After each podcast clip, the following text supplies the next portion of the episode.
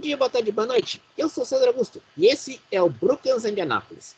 Você está se perguntando cadê o Lurinha? Eu não sei onde está, mas vamos tocar o barco eu e Gustavo Almeida. Gustavo, você sobreviveu a Indianápolis? Sim, sobreviver em Indianápolis foi uma corrida épica, sempre é. Só que esse ano foi um pouco mais. A gente vai falar bastante sobre esse e alguns outros assuntos mundo do esporte motor no programa de hoje.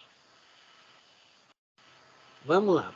Começando por Indianápolis, Gustavo. Eu não vi a corrida. Mas quando eu vi o Joseph Newgarden ganhando Indianápolis, e ele sempre bateu na, na trave nesse aspecto.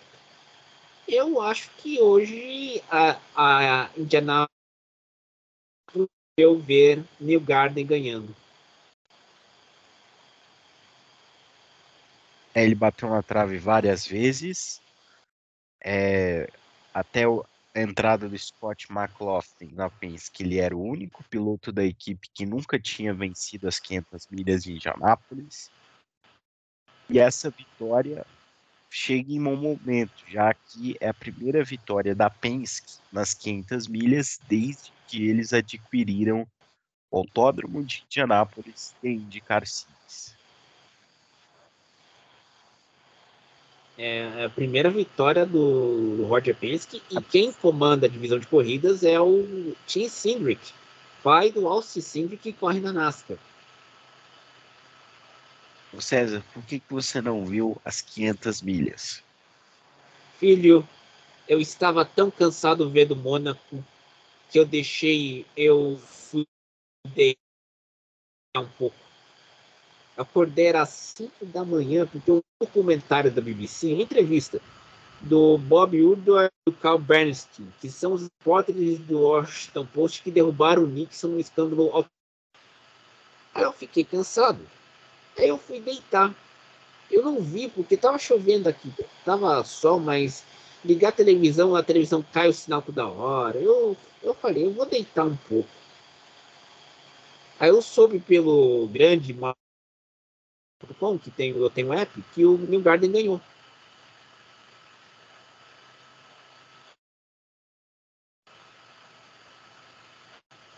Pode abrir o microfone, Gustavo. Não entendi.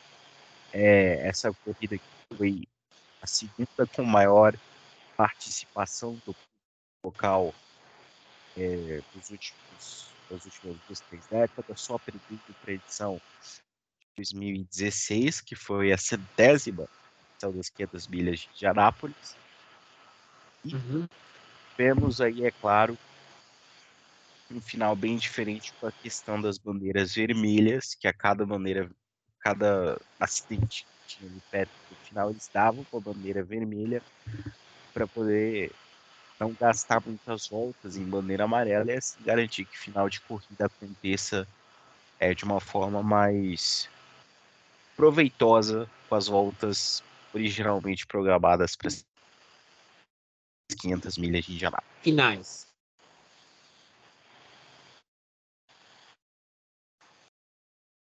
como que a gente chama uma, aqui organizado. Exatamente. O acabou de mandar mensagem. Ele acabou de mandar mensagem. Então vamos colocar ele aqui na gravação. Peraí. Vamos ver se ele já entrou aqui no Skype. Vai falando, Gustavo.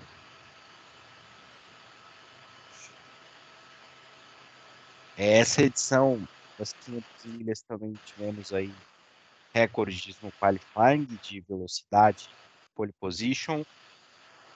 E é claro, toda a cobertura que eu pela primeira vez pude acompanhar o pré-race antes do meio-dia por uma transmissão de um, uma emissora de jornais, telejornais, transmite no YouTube e o foco deles é, é nesse fim de semana foi as 500 milhas de Indianápolis. Eles estavam lá, o jornal foi totalmente apresentado dentro de Indianápolis, começou às 6 horas da manhã, eles passaram a manhã toda no YouTube transmitindo só cortaram um pouco antes da largada. É, e a corrida eu vi na ESPN, então foi o dia todo é, assistindo e acompanhando notícias. Eu acho que valeu a pena. É, eu acho também, Gustavo, É que tem que explicar. Nos Estados Unidos, as são os donos. Isso é, quem, por exemplo, nos Estados Unidos de TV, TV local, cujo dono é o, é o, é o que do Chicago Tribune. O Washington Post tinha esse, também esse, esse detalhe de comandar afiliados das três grandes emissoras americanas, a NBC, CBS e ABC. Eles têm esse detalhe. Ah, o Lula não está aqui, vai, vai ficar ausente hoje, pessoal, então vocês vão ter que me aturar. Gustavo, uh, a gente também tem que lembrar também que uh, o Erickson comentou que ele queria o procedimento de bandeira vermelha adotado na Fórmula 1, para não ter tanta encrenca. Você acha que a reclamação tem procedência? Então, na verdade, o que ele, que ele reclamou foi do fato das relargadas acontecerem faltando só uma volta final. É, se fosse o caso da Fórmula 1, não teria sido tão diferente, né? porque a Indy não, não faz relargadas paradas, ainda mais nessa pista. Então a reclamação dele foi mais pelo fato de ter uma relargada com apenas uma volta para o final. Uma volta, você sair do box em Indianápolis, contornar ali dentro do, do box a curva 1 a 2 ali naquela área para reta oposta, fazer a 3 e a 4 já acelerar na volta seguinte em ritmo de bandeira verde é uma questão complicada mesmo, mas isso aí foi em, em circunstâncias da derrota dele que ele Atípicas.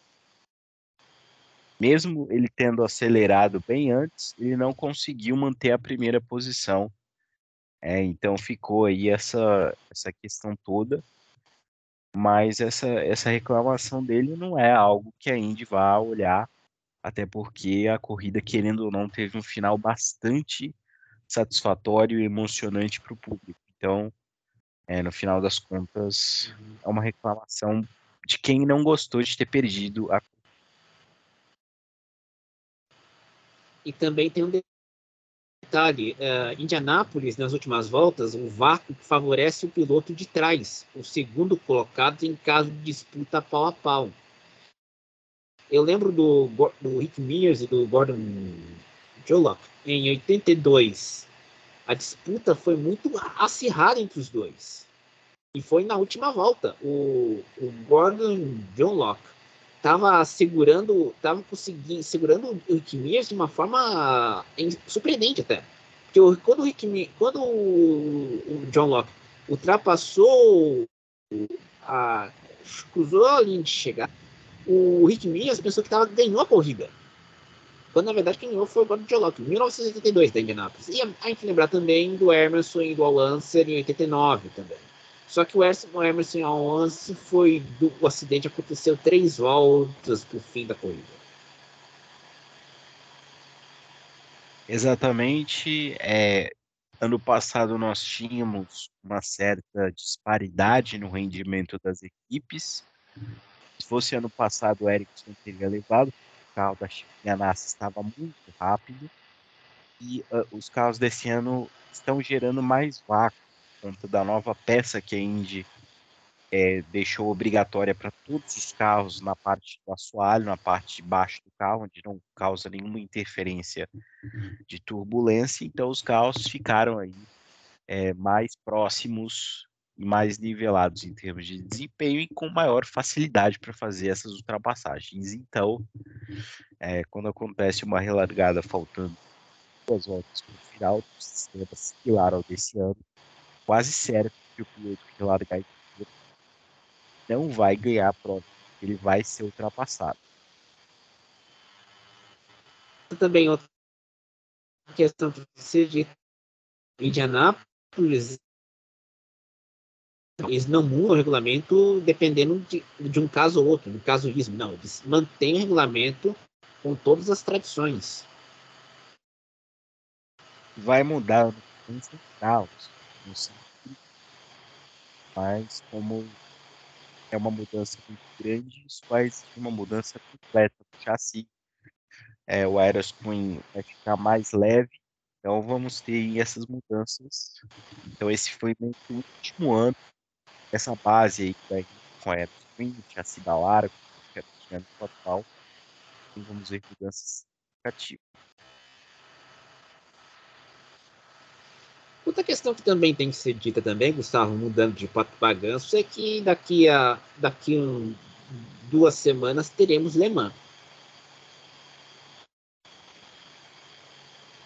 Exatamente, teremos Le Mans, eu acho que para a falar disso, vamos ter a semana, programa semana que vem inteiro. O Mônaco e Indianápolis são assuntos que aconteceram muito recentemente, Charlotte também, eu acho que é mais adequado se ficasse mais neles deixasse Le Mans para semana que vem, que é o complemento aí da Tríplice Coroa. Já. Ah, aliás, a Charlotte que teve a punição por Chase Elliott por causa daquela batida do Danny Hamlin. É uma, punição, é uma punição controversa. Teve pessoas, inclusive, que chegaram a comentar que, na opinião delas, havia sido erro de, de perder brevemente o controle do carro, que acabou causando o toque aí do Chase Elliott, um tipo de punição que se fosse há 20, 30 anos atrás a NASCAR provavelmente não aplicaria. É, mas fica aí essa polêmica. O Chase Elliott já perdeu algumas corridas esse ano em virtude é, de problemas pessoais, né, em relação a questões físicas, numa batida que ele teve. E também é importante ressaltar que é, ele vai ser substituído pelo Corey LaJoy. Então, é, essa substituição aí vai deixar Hendrick com um, seus quatro carros inscritos nas próximas provas.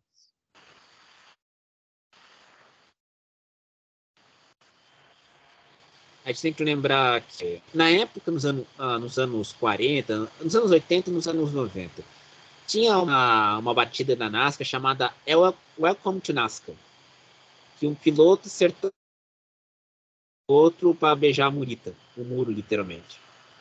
E era na época que se tinha o Richard Petty, o Daryl Waltrip e o David Senior. Então, a, a esses pilotos dos anos 80, 90 não aliviavam nas batidas. E era questão, resolve na pista. E agora a NASCAR está punindo o Chase Elliott com uma suspensão de uma corrida Outra punição que teve da NASCAR nessa, hoje foi a, o carro 14, porque descobriram uma saída de ar irregular no carro para refrigerar o carro em si. O, a equipe foi punida com multa de 250 mil dólares, perda de pontos, e o chefe de equipe foi punido com seis corridas de exclusão. Tá fácil a NASCAR, né, Gustavo? Pois é, punição bastante séria e numa das corridas mais importantes do campeonato, ou seja, por ter acontecido uma Charlotte 600, é provável que até o fim do ano é, ninguém tenha esquecido, né, não tenha fugido da memória de ninguém essa, essa punição controvérsia aí. É, exatamente. Aliás, Gustavo, tem, tem um final de semana que vai vir aí com Fórmula 1 na Espanha, Indy Detroit e a NASCAR correndo. O que, que tem de novidade é. próximo fim de semana? Esse fim de semana nós vamos ter também o GT World Challenge Europe, etapa dos mil quilômetros de Paul Ricard. É, a pista vai correr traçado sem a chicane da reta Mistral, tirando isso é mesmo traçado da Fórmula 1. É, vamos ter a estreia do Daniel Serra né, que não correu a primeira etapa por conflito com a Stock Car. Vamos ter presença brasileira, vamos ter um carro formado por três brasileiros, que vai correr numa subclasse de pilotos Pro-Am, né, com alguns amadores. E vamos ter também a participação do Augusto Farfus. Essa prova que, por ser na França, ela é meio que um grande aquecimento aí para a Alemã eu acho que daqui a pouquinho eu acho que a gente podia falar do BOP das 24 horas que saiu é hoje. Tá? BOP, e sobre Você saiu, saiu o BOP como. Oi. Pode falar, Gustavo.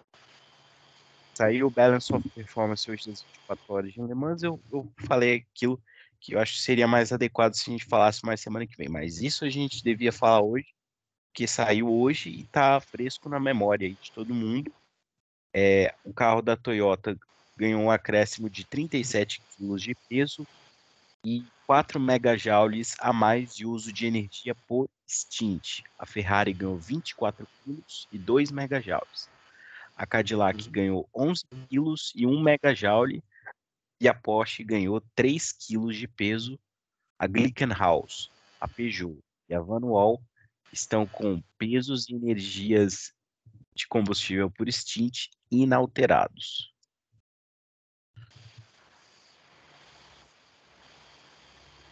Olha, eu para mim acho que vai ser surpresa a Porsche ganhar alemã. Porque, para quem não sabe, a Porsche não tá com a equipe de fábrica. o carro do Hypercar é da equipe J, né, Gustavo? Não, tem os dois. Tem a equipe Porsche e Penske, que é teoricamente a equipe de fábrica. Três carros. E tem também o carro da J. Uhum. Mas aí que tá, Gustavo. Carro... Que muda. Pode... Carros, dois são da temporada completa do Mundial de Endurance e um um carro convidado da Indy. Pode seguir. Ah, entendi. Agora eu queria entender uma coisa, Gustavo. Com Balance of Performance e com as medidas de energias que serão gastas, os joules, eu acho que vai ser, vai, vai, vai, vamos dizer assim, nivelar tudo por cima. Mas esse cara da Toyota vai ter uma vantagem, porque dependendo do stint, pode estar liderando a corrida, se ele conseguir a pole, a hiperpole, quer dizer. É, essa mudança, ela é feita pensando em equilíbrio, é uma mudança antes da hora, já que a, inicialmente pensava-se em fazer isso só para 6 horas de Monza, mas a Le Mans é uma prova totalmente crítica, importante, e esse ano eles estão querendo fazer de tudo para que a prova seja equilibrada e emocionante. Tanto que teve aquela mudança do sistema do safety car para americanizar a disputa, que foi anunciado há alguns meses e agora eles fizeram um belo soft performance. O intuito de adicionar peso, os carros ah, já. É, tem, é, deixa, Deixa eu perguntar para você, Gustavo. Essa mudança de safety car vai mudar alguma coisa da corrida, a dinâmica? Na, na Hypercar, me referindo. Sim, para não misturar muito o assunto, eu vou primeiro terminar de explicar a questão do, do peso, do, do Battle of Performance. Vai, vai, Quando você adiciona mais peso no carro, você está deixando ele mais pesado, obviamente, né, mas também você está deixando o carro com um consumo de combustível maior, embora tenha 4 megajoules a mais, é, eles correm com cerca de 800 megajoules de energia por stint. Um número muito alto. Se adicionar 4 megajoules a mais, não vai fazer uma diferença abissal. Então, ao meu ver, é mais uma perda que um ganho para que justamente o carro tenha é, menos velocidade nas retas, porque vai ficar mais pesado, vai ter ali uma gravidade mais para baixo, ponto do peso, e também, principalmente, consumir combustível. Você tem uma prova de 24 horas, sabe-se lá quantos pitstops a mais ou a menos você vai precisar, dependendo da capacidade do seu carro de economizar combustível ou não. Então, essa é uma coisa que eles têm que prestar bastante atenção. A Ferrari também vai correr com peso alto, por ser um carro que andou rápido nas primeiras etapas do campeonato. É, então eu acredito que essa questão do peso vai, tra vai trazer um grande impacto na disputa. E eu espero que diminua a diferença, porque a diferença nas primeiras etapas foi alta. Embora eu comece a ver ali um, uma diminuição aos poucos. Eu vim lá em Spa alguns stints que a Porsche se aproximava um pouco, a Cadillac se aproximava um pouco, então não tá aquele abismo todo. E esses quilos de peso que foram acrescentados devem equilibrar ainda mais. Sobre a questão do safety car, é importante a gente ressaltar aqui é, o safety car virtual, né, o sistema de, similar ao safety car virtual continua, porém o safety car físico muda. Vão ser três safety cars, um é, no início, é, um puxando a fila, os hypercars, o outro com os LMP2 e outro com GTA. E aí vai ser feito uma, uma organização na hora que todos os carros já tiverem feito suas paradas de box é, de acordo com a janela. Né? Eles vão abrir o box, todo mundo que quiser entrar, entra. E aí, depois disso, eles organizam os GTS. É, primeiro os LMP2 vão para o final da fila, deixam todos os GTs, os hypercars passarem. E depois os GTs deixam os LMP2 passarem e ficam no final da fila. E aí esses três safety uhum. cars, dois deles saem é, e ficam pelo, pelotão só. E aí a gente tem a relargada organizada de acordo com a categoria. E o piloto que estiver atrás do safety car, mas na frente do líder, ou seja, ele está ali quase tomando uma volta, então ele fica na pista e o líder entra no box, ele estando na frente do líder, né, caso o líder entre no box, mas o segundo colocado também que, tem que entrar, porque o segundo viraria o novo líder na hora que o primeiro entrar. Então ele tem que estar na frente do líder da categoria dele, mas atrás do safety car, aí eles deixam o piloto ultrapassar o safety car e recuperar uma volta inteira de 13 km no circuito de La Sartre. E esse sistema vai deixar a corrida mais dinâmica, muito mais emocionante. E aquele fator imprevisível. Você está três minutos atrás, mas um safety car te coloca na briga. E o sistema de slow zones, é, que você anda a 80 km por hora em trechos pré-limitados da pista, continua é, existindo esse sistema. Uhum. Ah, e também tem uma questão da Full Course Yellow também. É... é... a Full Course, é a Yellow dificilmente vai ser usada porque Le Mans são, são 10 a 11 slow zones, então se acontece um acidente mais leve em uma parte do circuito, é mais fácil você colocar uma ou duas slow zones do que colocar a pista inteira para todo mundo andar numa velocidade baixa. Né? Inclusive, é, o sistema de full course yellow só passou a ser implementado em Le Mans, se eu não me engano, no ano retrasado ou 2020. Antes eles só usavam ou slow zones, ou safety car, ou bandeira vermelha.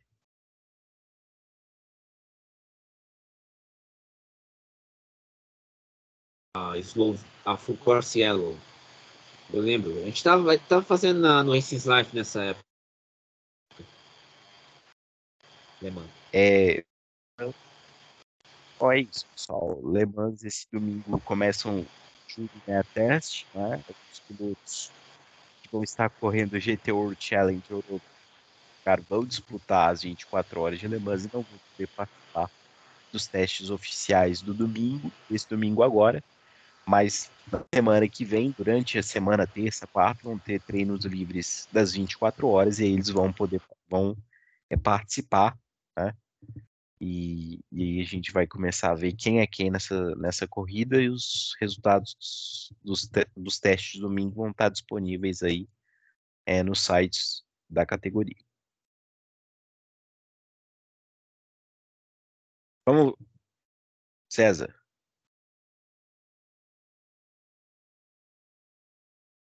César?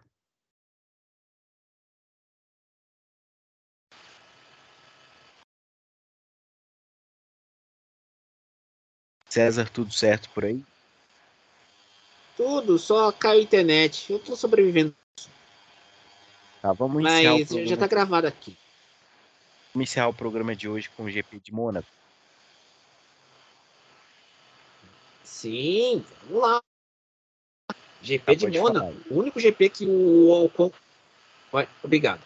O único GP onde o Ocon consegue em terceiro lugar com a Alpine. É,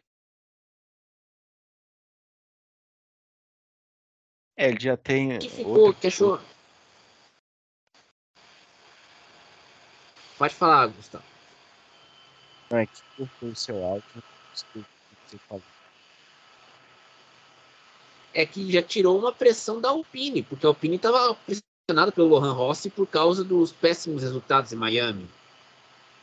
É, exatamente. A equipe evoluiu, foi graças também à estratégia né, por conta da chuva. Se não fosse a chuva, eles não teriam feito pódio.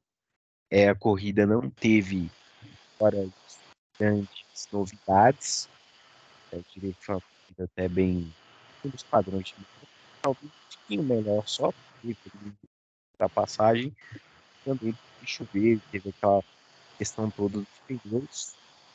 É, teve a Aston Martin que colocou o pneu médio quando estava a pista ficando bem molhada.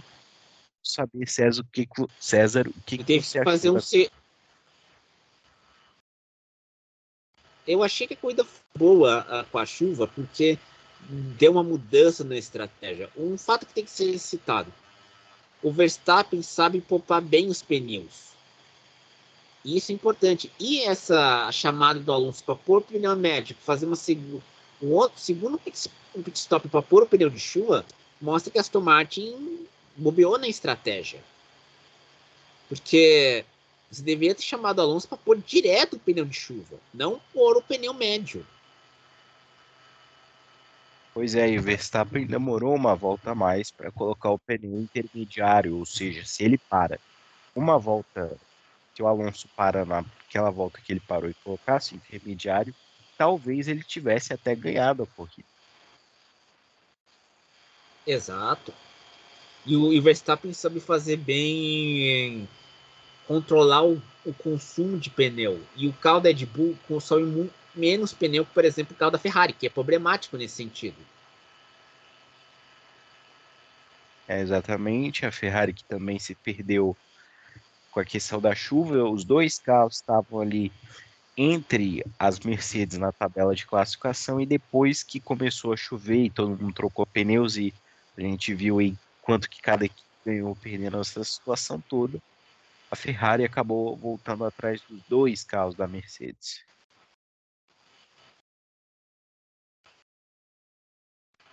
E, e as duas ficam em sétimo.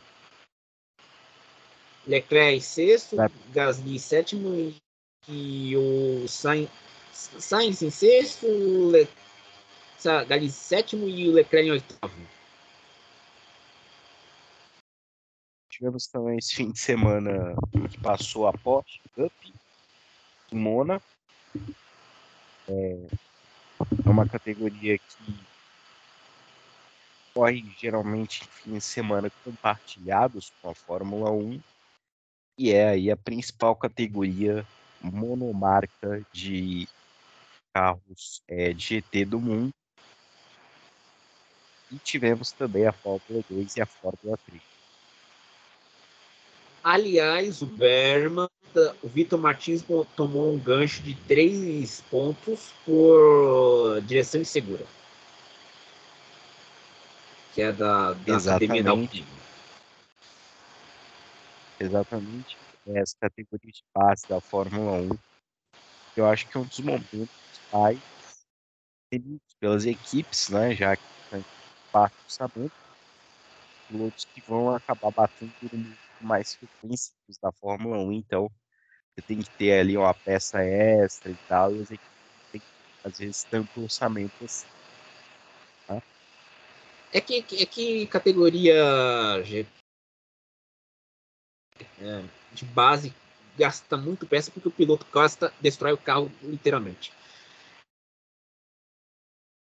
Disso, Gustavo, vamos o Lucas de Anápolis com todos os problemas que tivemos de gravação, mas tudo correu bem, né? Exatamente. Então, siga a gente no Spotify e este é o Brooks Anápolis. Bom dia, boa tarde, boa noite e até mais.